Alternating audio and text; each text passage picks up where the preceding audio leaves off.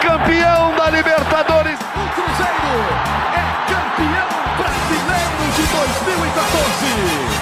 Existe um grande clube na cidade. Existe um ex-campeão da Copa do Brasil. Um abraço a você que nos acompanha. Eu sou Henrique Fernandes e esse é o GE Cruzeiro, edição de hoje, mais uma edição do nosso GE Cruzeiro, que não jogou no fim de semana, mas não faz mal. A gente está aqui para projetar o que vem pela frente, numa rodada em que o Cruzeiro viaja para jogar fora de casa duas vezes, uma dessas partidas pela Copa do Brasil. Já nessa terça-feira, o Cruzeiro pega a equipe do Remo em Belém do Pará, inclusive a delegação, nesse momento que a gente grava, já está em Belém do Pará para essa partida importante de Copa do Brasil, uh, terceira fase que o Cruzeiro quer avançar também. No fim de semana aí é Série B, a gente vai falar um pouquinho do jogo contra o Tombense, mas vamos projetar principalmente Copa do Brasil, que o Cruzeiro conhece bem. Acho que o Cruzeiro tem um pouquinho de tradição em Copa do Brasil. Acho que o Cruzeiro normalmente, ao longo da história, foi bem nessa competição. A gente espera que chegue longe, passando por mais essa fase. Para trocar ideias sobre esse assunto comigo, tenho os nossos convidados, alguns de sempre, alguns que eventualmente pingam aqui no nosso podcast. Vou começar a saudá-los aqui, começar a dar o meu abraço a cada um. Começar com a Fernandinha. Fernanda Hermsdorf, a voz da torcida. Mais uma semana começando, Fernanda, com jogos. Uh, um jogo muito importante para mim, que é esse jogo de terça, Copa do Brasil. O Cruzeiro tem condição e tem que avançar essa terceira fase. E depois mais um jogo que pode ser importante para subir dentro da Série B, embalar depois da vitória suada e, e, muito, muito importante na estreia no Mineirão lá contra o Brusque, né, Fernanda? Tudo bem com você? Henrique, tudo jóia. Então, realmente a gente vai ter aí muitos jogos importantes, como você falou, de amanhã, que está gerando muita ansiedade na gente, né? Porque Copa do Brasil é um campeonato que a gente gosta muito de jogar, é um campeonato que o Cruzeiro começou muito bem. Tiveram dois placares bem amplos assim, o Cruzeiro ainda nem levou gol ainda na, na, enfim, na Copa do Brasil mas ao mesmo tempo a gente fica preocupado porque vai jogar fora de casa contra o Remo e o Cruzeiro está desfalcado, a gente não vai ter o principal jogador que é o Edu, né, nosso artilheiro, então a gente fica um pouco preocupado em relação a isso. É, apesar que o Remo aí também vem, ele vem de uma derrota, na verdade, não está totalmente embalado, é, mas é muito importante a gente conseguir o resultado, porque Copa do Brasil a gente tem que pensar muito financeiramente também, né? Que vai ajudar muito o Cruzeiro, que está num, num, momento financeiro muito difícil. E aí na Série B, é, o Cruzeiro aí finalmente conseguindo ficar na parte de cima da tabela, por mais que Ainda faltam três times para terminar a segunda rodada, mas vai ser só em maio. Então, é, eu já estou considerando que está terminada essa segunda rodada. Para mim, tá é, tentar me manter positiva em relação a isso, que é a primeira vez que a gente conseguiu é, olhar para a tabela e ver o Cruzeiro ali entre os, entre os dez primeiros, acho que já é um bom sinal.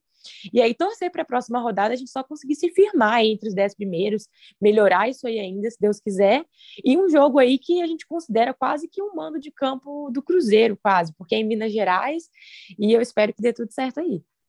Joguei em Muriaé, né? Que é, é uma cidade que, claro, vai ter muito mais torcedor do Cruzeiro que, que do Tombense. É coladinho ali em Tombos, mas Cruzeiro, né, gente? Cruzeiro em Minas Gerais é, um, é uma potência. E, e muita gente da região vai, vai poder ver esse, esse jogo de perto. É, sem Edu, hein? A gente vai falar da ausência do Edu também nesse jogo de terça-feira, que é uma, é uma situação muito relevante, muito importante. Mas um Cruzeiro que vai para Belém do Pará, Jaime Júnior, meu companheiro de várias transmissões, é, vai com a necessidade de, de buscar esse resultado, né? Como a Fernanda bem disse, além da questão da classificação, é grana, né?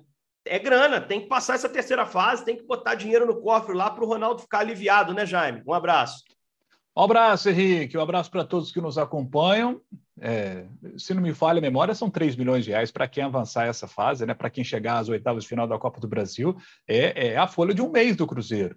Então é importante essa grana sim para o Cruzeiro, e o Cruzeiro tem muita tradição nessa competição, são seis títulos de Copa do Brasil, então o Cruzeiro sabe jogar essa competição, e, e o Remo é um adversário que no ano passado a gente viu enfrentando o grande rival do Cruzeiro, o Atlético, né? o Atlético venceu os dois jogos naquela oportunidade, e agora o Remo de novo enfrentando uma equipe mineira, de novo na terceira fase da Copa do Brasil, esse Remo que tem, é, olhando aqui o elenco do Remo, né? É, ano passado, por exemplo, a gente pôde acompanhar com mais detalhe, porque é, o, o, Remo acabou enfrentando o Atlético, então a gente viu lá, o Gedós estava lá ano passado, Anderson, Ainda tá. Ah, e, e, e o G12 tá. ainda está. Esse jogo, por exemplo, de é, já fizeram dois jogos no Campeonato Brasileiro da Série C. O primeiro jogo eles perderam 2x1 para o Vitória e o segundo jogo eles perderam para o Manaus, foi no fim de semana agora por 1x0. Eles ganharam Nesse... o primeiro do Vitória em casa, né? E perderam o segundo para o Manaus. Isso. Ganharam é isso mesmo. 2x1 primeiro 2 perderam 1x0 para o Manaus. Segundo... Isso, exatamente. Então, nesse Igual jogo. o Cruzeiro, exemplo, né? Uma vitória ou uma derrota nesse início de campeonato brasileiro. Vamos, vamos deixar para a gente é. falar do Remo um pouquinho mais para frente, só para eu dar um é. abraço para o nosso Gabi Duarte, Gabriel Duarte, setorista do Cruzeiro que ele está trabalhando um tanto, Jaime. É, ele acha que vai ficar tranquilo assim, que vai ter um período de paz. Pô, agora o Ronaldo assinou, agora vou ter um período para ficar mais tranquilo, me preocupar só com o jogo. Aí vai lá, vem de Vitor Roque. Aí contrata um montão de jogador. Inclusive, já está levando alguns para esse jogo, já levou alguns para Belém, não o Gabriel, o Cruzeiro. Tá, tá dando trabalho, Gabi. Eu vou dar um abraço a você que você vai participar desse, desse toque de bola com a gente aqui. Henrique, Jaime, Fernanda, Pois é, uma semana decisiva para o Cruzeiro na Copa do Brasil, né? Muito importante, como vocês disseram, passar. E o Cruzeiro tentando achar também uma nova roupagem, né, Henrique? Também com esses novos reforços, o Pesolano conhecendo esses, esses reforços, as características deles, como que elas podem se encaixar no esquema de jogo, o estilo de jogo do Pesolano. É uma semana muito importante e lá mais para frente, claro, tem, tem a continuação da Série B. O Cruzeiro é o principal objetivo.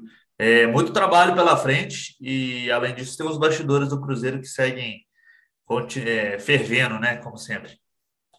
É isso. É, vou primeiro falar do, do elenco do Cruzeiro para esse jogo na terça, depois vou tocar a bola direto para o Jaime falar do Remo também. Também separei algumas coisinhas aqui para a gente poder falar desse adversário do Cruzeiro, que, como não está nem na Série A nem na Série B, ele foge um pouquinho do radar, mas é um time tradicionalíssimo, é campeão estadual. Cruzeiro viaja com muito respeito para essa partida. Fernanda, é, tem gente indo entre os reforços. É, dois que me trazem muita expectativa e um que deve ser um coadjuvante no grupo, deve ser o reserva do Rafael Cabral, o goleiro Gabriel Mesquita, mas já chama atenção, passa na frente do Dani Vise, vai para essa viagem. É um goleiro que vem do Guarani, que tem base no Atlético Paranaense. Falar em Atlético Paranaense, é de lá que vem os dois que, para mim, acho que vão jogar bastante nessa temporada e que podem começar a história já nessa terça-feira. O ponta, o atacante de lado, Jajá, que no ano passado jogou pelo CRB, a reta final da Série B, e o Zé Ivaldo, um zagueiro muito firme, que jogou no Atlético Paranaense mesmo no ano passado, uh, e que chega para ser um, um jogador, para mim, com algum espaço nesse grupo. Só que tem uma questão: o Zé Ivaldo é destro, trabalha com a perna direita, então briga mais com o Lucas Oliveira ali para uma posição. Já que o Cruzeiro tem o Brock e tem uh, o Wagner Leonardo, agora só Wagner para o lado esquerdo. Aliás, não tem o Brock para esse jogo. O que, que, você espera desses caras que viajaram, Fernando, especificamente? Mesquita, Jajá e Zé Ivaldo. É, o que, que a gente pode criar de expectativa para esses caras que podem participar de um pouquinho do jogo ou do jogo inteiro, já que o Brock está suspenso, vai ter que fazer uma reposição na zaga, o Pesolano, nessa terça-feira, que pode marcar o início da história deles no Cruzeiro. Em relação à Mesquita, eu também fiquei meio pega de surpresa, assim, eu até fiquei pensando se aconteceu alguma coisa com o Dani Viz, mas então foi apenas opção técnica. É, até onde a gente sabe foi, né, Gabi? Acho que não teve problema com o Denivis, né? Foi opção realmente o Mesquita. Eu imagino que, que ele chegue. É, pra... foi opção do, do, do Pesolano, ele queria um Isso. nome de mais experiência, vamos assim dizer, com experiência na Série B, de vivência de Série B mesmo. O Mesquita teve isso no Guarani. Ele queria uma peça pra, de reposição, caso não tivesse o Cabral. O, o Brasão precisou pediu... operar também, né? O Brasão operou o, Brasão o joelho, ficou operar. mais difícil ainda essa reposição. Justamente, aí ele acabou pedindo para o Cruzeiro ir ao mercado buscar um jogador dessa posição. Eu acho que o Mesquita nem é tanto foco desse jogo de terça, Fernanda, que ele só vai participar se o Cabral tiver um problema. O Cabral vai sim, ser o titular, sim. né? O, Jajá e o Zé Ivaldo é que eu estou bem curioso para ver como se encaixam nesse grupo. E você? Ah, não, com certeza. Eu só mencionei isso porque parece que o Dani então, perdeu o posto é. de segundo goleiro. Não sei, né? Mas, enfim, eu fiquei, me pegou de surpresa. Mas eu acho que é isso que o Gabriel falou, né? Questão de experiência, enfim. É, já, já o Jajá, né? enfim. O Jajá realmente é um que eu quero muito ver, porque o ataque do Cruzeiro principalmente nas pontas, está me preocupando depois da perda que a gente teve aí, e não só, mesmo ainda quando o Vitor Roque estava aqui, a gente ainda tinha uma dificuldade aí com os pontos, a gente a gente sabia que ele era o titular, mas o outro a gente não sabia quem era. É, enfim, então eu quero muito ver ele jogar. Pelo que eu vi, parece que ele tem potencial sim para poder ajudar a gente. E o Zé Ivaldo é eu tô mais otimista ainda em relação a ele. Porque, pelo que eu vi a torcida do Atlético Paranaense falar, eles, entre aspas, sentiram mais a perda do Zé Ivaldo do que do Jajá. Eles contavam mais com ele. Então, eu acho que ele tem mais a acrescentar. Eu sei que nem sempre a torcida vai ter uma opinião 100% correta, até porque às vezes um jogador rende num time e não rende no outro, mas eu sempre falo isso aqui, que eu uso muito de termômetro é, a reação da torcida quando o jogador sai do time deles. E aí, quando vem para cá, geralmente reflete um pouco daquilo. Por exemplo, Gabriel Dias, quando foi anunciado aqui, torcida do Ceará comemorou igual o título. Eu falei, tem um trem errado. E realmente não estava muito certo, né? Enfim. Então, eu acho que o Zé Ivaldo, ele vem com muito com uma expectativa alta, pelo menos em relação a mim. Acho que tem potencial para ser titular, sim, vamos aguardar para ver, mas já estou ansiosa para ver, porque realmente a zaga do Cruzeiro não está me agradando. É, e eu tenho uma dúvida em saber se o Pesolano vai usar dois zagueiros que trabalham com o pé direito no time, por exemplo, ao mesmo tempo, ou dois zagueiros canhotos, no caso de Wagner e Brock. Acho que os dois melhores zagueiros à disposição são dois destros, né, Gabriel? Para mim, os dois melhores zagueiros à disposição nesse elenco são o Lucas Oliveira e o Zé Ivaldo. Eu acho que é. são os dois zagueiros que talvez se firmassem ali como dupla de zaga. Mas existe um conceito na cabeça do Pesolano de usar um zagueiro canhoto ali do lado esquerdo. Ele nunca falou diretamente sobre isso. E de fato o Brock cresceu de produção na mão dele, né? Eu quero ver. Pode ser o Zé Ivaldo a escolha hoje. Eu acho que vai o Wagner, mas pode ser o Zé Ivaldo a escolha hoje para formar uh, na terça-feira a dupla de, de zaga com o Oliveira, né? É, eu também acho que vai o Wagner, justamente por esse conceito que você disse aí que o Pesolano geralmente trabalha para a defesa, né? É, mas eu acho que eu concordo com você, eu acho que o Zé Ivaldo é, é, me parece uma, uma, uma, um nível, vamos assim dizer, melhor do que o, que o Wagner. Nesse momento, eu acho que a zaga ideal para esse jogo seria o Oliveira e o Zé Ivaldo. Agora, realmente, eu não sei se ele vai encarar essa de ter dois jogadores destros num, num jogo importante assim de, de, de, Copa do Brasil que vale muito para o Cruzeiro. É, isso não me incomoda tanto, tá? Pessoalmente. Estou pensando com a cabeça do Pesolano. E também estou falando pelo que eu conheço dos jogadores. O próprio Wagner tem jogado muito pouco no, no, Cruzeiro, deu azar até no jogo lá em Salvador, foi expulso, enfim. Tá começando a história dele. Ô Jaime, você gosta de música sertaneja? Gosto. Gosta mesmo? Conhece duplas? é, da, do sertanejo, esse novo sertanejo. Mais raiz, não. não. mais raiz. A minha pergunta é mais raiz, cara. Mais é. antigo. É. Anos 90. Anos 90, é mais a minha época ali, né? Que, Zezé o grande problema. Chitãozinho Chororó. Agora vem a conexão. O grande problema no jogo contra o Brusque foi o quê para o Cruzeiro? Criação, não tinha meia, não tinha armador. Eu te pergunto se João Paulo e Daniel é a solução para o Cruzeiro na terça-feira. Porque ah, os dois estão boa. de volta, né? Você acha que vai melhorar a criação de vez? João Paulo e Daniel, essa dupla sertaneja do meio-campo do Cruzeiro, os dois viajaram para Belém e voltam a ficar à disposição, né? João Paulo morreu novo, coitado. Era um grande cantor. Fazer uma boa dupla com o Daniel. O, o João Paulo e o Daniel seria uma, seria uma boa dupla. João Paulo e Vagninho foi uma dupla que chegou a dar, dar certo já na, na temporada também, né? Então são duas opções: João Paulo e Daniel o João Paulo por dentro, o Daniel aberto, ou João Paulo e Vagninho, né, com o Vagninho aberto. São duas opções aí. Eu acho que qualquer uma das duas opções para esse jogo com o Remo aí, tá legal. Agora deve dar uma vida nova esse meio-campo, né, Fernanda? Porque contra o Brusque, time era travado ali, Mitkov e, e Neto não conseguiram chegar à frente, encostar para as ações de ataque, ficou mais difícil para Rodolfo, para Edu. Edu lutou praticamente sozinho naquele jogo no Mineirão. Você ter o João Paulo de volta, eu acho que é extremamente importante, ainda mais que ainda não tem o Canezinho. Então você tem o João Paulo, principalmente. E eu botei o Daniel nessa além para fazer piada, né? Perder a chance. Porque eu acho que o Daniel, o Daniel na base era esse meia mais central. Eu não desisti de ver o Pesolano usar ele mais centralizado, né, Fernando? Ele usa mais aberto, mas o Danielzinho tem qualidade para jogar ali por dentro. Eu acho que esses dois vão melhorar a munição para o ataque, né? Ah, eu concordo plenamente, é, porque realmente, como você falou, contra o Brusque, a gente não teve essa criação, teve muita dificuldade. E eu tenho certeza que foi exatamente por causa desses desfalques que a gente teve. A gente já não tem tantas opções, e aí quando a gente fica sem, a gente consegue perceber essa dificuldade que o Cruzeiro tem de conseguir criar chances ali no ataque, né? Então, por mais que a gente vai perder o Edu, né, o nosso principal finalizador, pelo menos a gente vai conseguir criar mais chances agora, acredito eu, e aí esperar aí que, que, o time consiga finalizar bem. Mas eu também acho que o Daniel ele poderia ganhar mais chances ali centralizado. Na Copa São Paulo ele foi muito bem, ele era um cara que conseguia criar de fato essas chances que a gente está precisando agora. Então seria interessante colocar ele ali, talvez meio centralizado ali. E eu gostaria de, de ver, você não mencionou isso, mas o Jaime falou, do Vagninho, voltar a ver o Vagninho jogando na ponta direita, como foi no início do Campeonato Mineiro, que para mim ali é o lugar dele, né? Nós vamos aguardar para ver o que o pessoal vai aprontar, porque eu sei que vai ter alguma, alguma novidade, sempre tem, né?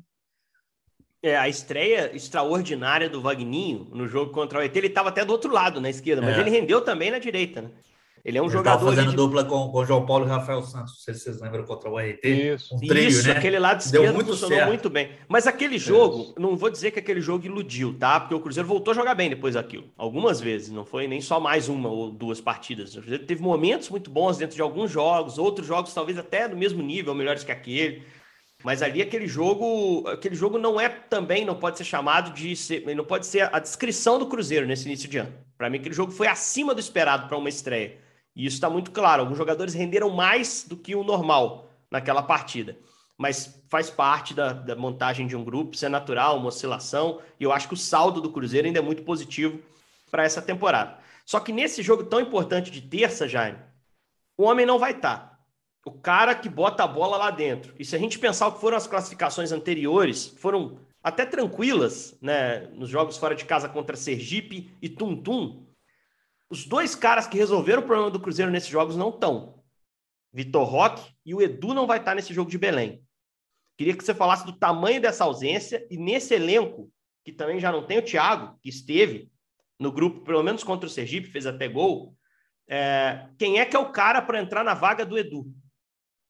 O cara que a gente imagina é o Rodolfo. A questão aqui, o Rodolfo é um bom jogador. A gente viu o Rodolfo bem no Cuiabá, o América percebeu, trouxe o Rodolfo.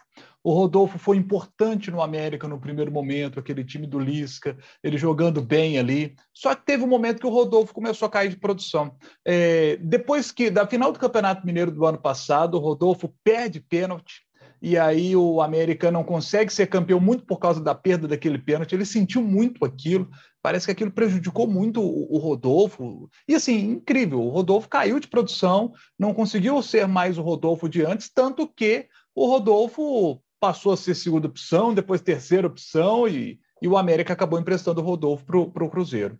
O Rodolfo tem qualidade, é um bom jogador, joga de centroavante, se precisar ele joga do lado do campo também. É, ele é um cara que tem qualidade. É, tomara que ele possa reencontrar o seu futebol com a camisa do Cruzeiro, mostrar no Cruzeiro que ele já mostrou em algum momento no América, que ele mostrou no Cuiabá. Agora, ele tem uma sombra muito grande, que é o cara que em 14 jogos na temporada meteu 11 bolas na rede. O Edu cheira gol. O Edu guarda mesmo. É um centroavante que está enchendo os olhos da torcida. Tomara que o, o, o, Rodolfo consiga suprir bem essa ausência, mas é uma, é uma pulga que está atrás da orelha da torcida do Cruzeiro nesse momento. Sorte aí para o Rodolfo. Eu vou meter essa aqui, sem pudor nenhum. A Fernanda que depois me contradiga aí, ela que, que tem, ela tem até mais, mais esperança muitas vezes. O Edu não tem substituto nesse momento no elenco não tem. O Rodolfo é o cara que tem característica para jogar, outra opção talvez fosse o Vagninho ali, que já fez e não fez tão bem contra o Vila Nova, mas que já fez em outros momentos da carreira. No Guarani ele chegou a ser esse nove, mas o Edu não tem substituto no Cruzeiro. Fui longe demais, Fernando? Ou dá para acreditar que o Rodolfo vai entregar ali um, dois golzinhos nesse jogo de Belém? Bom, até hoje eu, eu concordo com você. Eu acho que do nível do Edu não tem substituto. Até diria que na Série B, poucos jogadores talvez chegam ali perto. Para mim, o Edu. É, né, é, ele é um o Edu é papo, de, é papo de falar sério de melhor centroavante de Série B. Sim, é papo de falar sim. sério nisso. Você vai olhar ali o Diego Souza, o Raniel jogando bem no Vasco, você vai ter o Alexandre do Brusque que não jogou, mas que tem números muito bons no ano, mas é papo de melhor centroavante do campeonato. Então um cara desse faz falta, não tem, tem conversa, né? Concordo plenamente, ele faz muita falta, não tem substituto à altura, eu diria, no Cruzeiro. Mas também é, vou esperar aí para dar mais uma chance para o Rodolfo. Eu acho que como ele já teve temporadas boas aí, se não me engano, dois anos atrás, então acredito que ele pode contribuir. Não coloco expectativa, como eu falei, para conseguir ser do mesmo nível, mas se ele conseguir ajudar, se ele fizer gol e garantir aí nosso resultado, já está ótimo. Assim, não estou pedindo nem habilidade. Para mim, é fazendo gol já está maravilhoso. Até porque o Edu, Edu mesmo não é um cara habilidoso, né, Gabi? O Edu mesmo não é um cara habilidoso. O Edu é bola na casinha. Ele olha o quadrado é. ali, ele arruma um jeito de fazer entrar, né, Gabi? Ele é muito eficiente dentro da área, né, Henrique? E na finalização, né? Ele é sempre o cara que tá, às vezes, muito bem colocado. É um cara não, que nem o pivô, na área, inclusive. Nem né? o pivô ele te oferece muito, cara. Ele é o cara é. do último toque, é um, dois Verdade. toques, ele é arremate, fecho de jogada. Verdade. Mas Verdade. guarda. E esse cara tem que estar tá lá. E ele tem uma eficiência muito grande para marcar gols, né?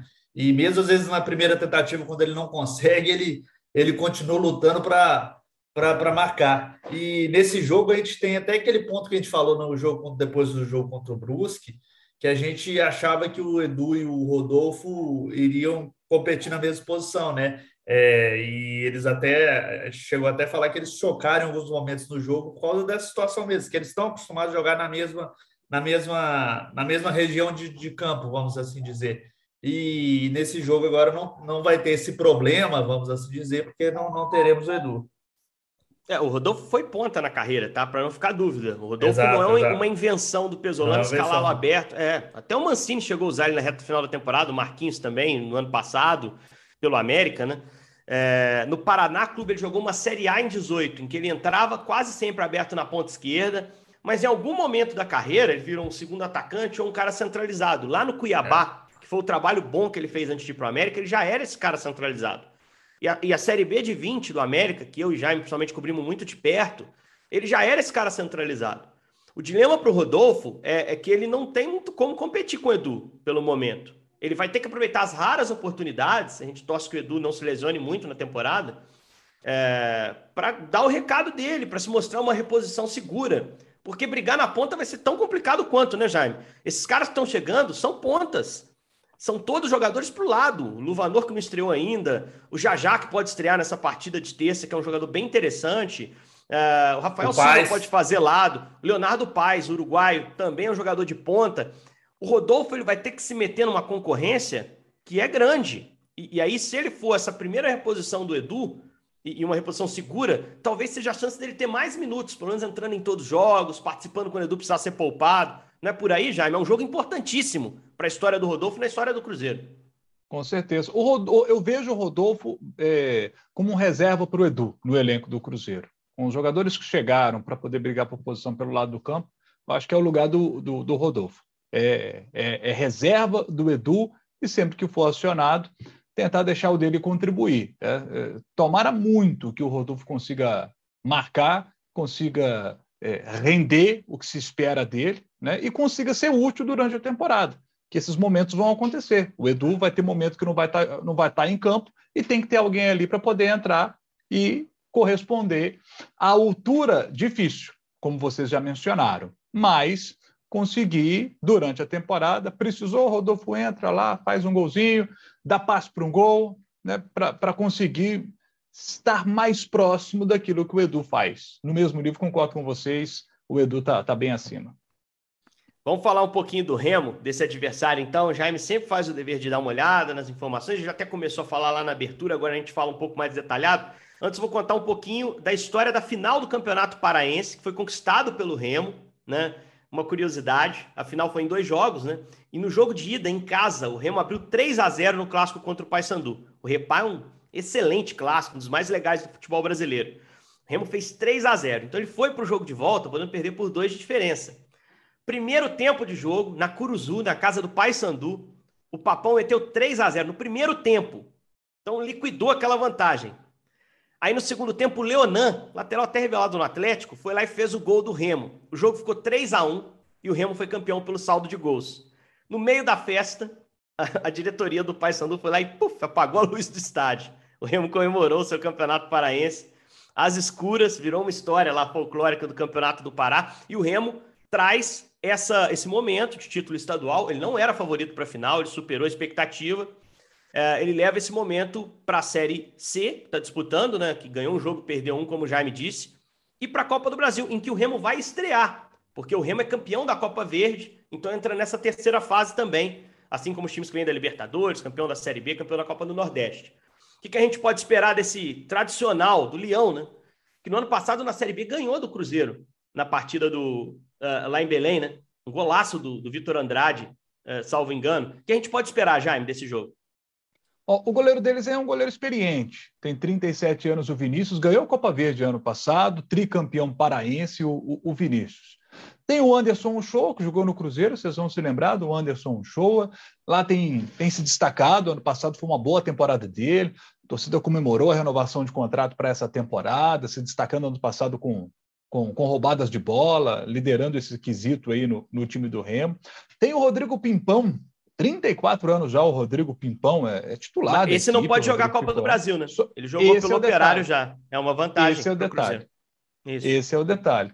O, o Felipe Gedós, né, que está lá ainda, no passado estava, esse ano também Felipe Gedós por lá. Nesse jogo do fim de semana ele foi reserva, entrou no segundo tempo. Tem o Brenner, talvez o torcedor vai se lembrar do Brenner, um atacante do Botafogo. Em 2018 ele fez uma boa temporada pelo Botafogo, fez 10 gols, foi artilheiro do Botafogo naquele ano. É, o, o, Brenner. Aí o Brenner depois foi para o Goiás, foi para o Havaí, deu uma sumida porque ele foi para o futebol da Tailândia e aí agora está tá no Rembo. Né? Vamos ver como é que vai ser esse time do Remo. Tem nomes conhecidos. É, normalmente começa a temporada, como ele foi para a Série C, estava na Série B, caiu para a Série C, então começa ali a temporada é, sem muitos investimentos. À medida que vai se aproximando da Série C, os reforços vão chegando. Então é, é um remo que não está entrosadinho, assim, porque você tem peças que estão entrando agora, né? A Série C começando, então o, o remo que, que faz contratações para poder re, reforçar o seu elenco. Então, e, e, jogar no Baianão é difícil, né? Normalmente, é, quando a gente conversa com o pessoal do, do Pará, quando chove muito na região, é difícil de manutenção de gramado. Então, não sei como é que está o, o, gramado do, do, do Baianão, não sei se o Gabi tem informação do gramado do Baianão lá, que é um, quando, é um, quando é um chove em Belém, importante. você foi camarada, né? Porque quase sempre chove em dia. Belém. É, tem aquela chuvinha no fim da tarde, agradável, capital paraense, já tive o prazer de ir lá. A gente tinha um jogo no Mangueirão, né, o Jaime? Não, nunca fui ao Baianão e nem a Curuzu, que é o estádio do Paysandu, mas é, é, um estádio acanhadinho, né, né, Gabi? Com gramado que, que às vezes fica um pouquinho massacrado, né? É, eu tive a oportunidade de ver um jogo do Remo é, antes dele ser definido como adversário contra, contra Tunaluso. Inclusive, foi a primeira derrota do, do Remo na, em casa na temporada, na semifinal contra Tunalusa no, no, no Parazão. E o gramado não estava tão legal assim no dia que eu, que eu vi o jogo não estava nas perfeitas condições. Foi um jogo muito truncado, muito corrido, a bola não estava rolando tão legal, não. E é um alçapão, né? É um, é um caldeirãozinho. Se lotar, é mais uma pressão aí para o Cruzeiro nessa partida. É mais é uma. Mais... jogar lá. É, não é simples. Não é simples. Mas duas curiosidades do time do Remo. É... Um jogador que foi titular, inclusive, na Série C, jogou pelo Cruzeiro. Marcial, volante, passagem rápida e discreta pelo Cruzeiro, estava vindo do Corinthians, não foi bem. É, lá em 2015, salvo 2015. Engano, 15, né, Gato? que o Cruzeiro trouxe depois é, da debandada dos jogadores tetracampeões brasileiros. Volante canhoto, é, titular aí nesse início de Série C. O técnico é o Paulo Bonamigo, né, que passou aqui pelo futebol mineiro, foi técnico do Atlético e que estava com o Remo no acesso da Série C para B. E, e na Série B do ano passado, em parte da competição, volta para mais uma passagem. Como eu disse, ele é campeão estadual. E o goleiro Vinícius, essa curiosidade também legal, é vereador em Belém.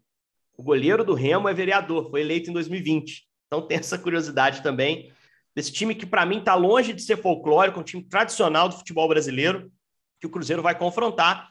E eu não tenho dúvida de que será o, o confronto ah, mais difícil nesse início hum. de, de, de Copa do Brasil para o Cruzeiro. Um, um, outro detalhe, o Paulo Bonamigo, na entrevista coletiva dele, depois do jogo contra o Manaus nesse fim de semana, uma coisa que ele reclamou, ele falou assim, olha, finalização não estava legal, temos que trabalhar mais isso. O time criou oportunidades, esteve na cara do gol e desperdiçou chances. Então, é um time do Remo que, nesse fim de semana, falhou muito nas finalizações. Vou dar a palavra final aqui para Fernanda, porque ela ouviu muito sobre o Remo aqui. Como é que fica a sua cabeça para esse jogo? Tá otimista para a gente fechar? Aquela palavra final que você normalmente vai muito bem quando se dirige à torcida. Ai, meu Deus, responsabilidade. Ah, mas você mas... domina, não tem problema nenhum. Obrigada. Então, eu, como eu falei, ainda estou um pouco apreensiva, como vocês falaram. O Remo tem esse mando de campo, a torcida vai estar presente, não vai ter torcida visitante. Aliás, não separaram ingressos para torcida visitante, mas eu sei que vai ter cruzeirense lá, porque tem cruzeirense nesse mundo inteiro, né? Mas eu sei que vai fazer diferença a pressão deles. Como a gente sabe, estamos desfalcados sem o Edu, é, a nossa zaga aí vai estar tá uma, uma nova tentativa. Então, assim, eu estou um pouco preocupada, não estou super confiante, tipo, ah, o Cruzeiro vai chegar lá e golear. Não, eu sei que vai ser um jogo difícil, então eu espero aí pelo menos um empate é, para a gente garantir o resultado aqui dentro de casa depois. Mas já estou ansiosa para o jogo aí. A semana já começa nessa tensão aí, porque Copa do Brasil, como eu falei, a gente gosta muito de assistir. Mas por mais que o resultado, tipo, vitória não venha amanhã, de maneira geral, na classificação, eu estou confiante, acho que vai dar certo. E bora Cruzeiro. Valeu demais, Fernando. O jogo, então, nessa terça, nove e meia da noite, em Belém do Pará. Remo e Cruzeiro, rodada fase 3 da Copa do Brasil terceiro jogo também do Cruzeiro nessa competição. A gente volta com outra edição do nosso podcast GE Cruzeiro para repercutir esse jogo na quarta-feira e falar sobre outros assuntos relativos ao time celeste. Eu sou Henrique Fernandes, estive com vocês, estive com Fernanda Remsdorf, Jaime Júnior e Gabriel Duarte trocando ideia aqui no podcast GE Cruzeiro. Valeu pela audiência, galera. Até a próxima.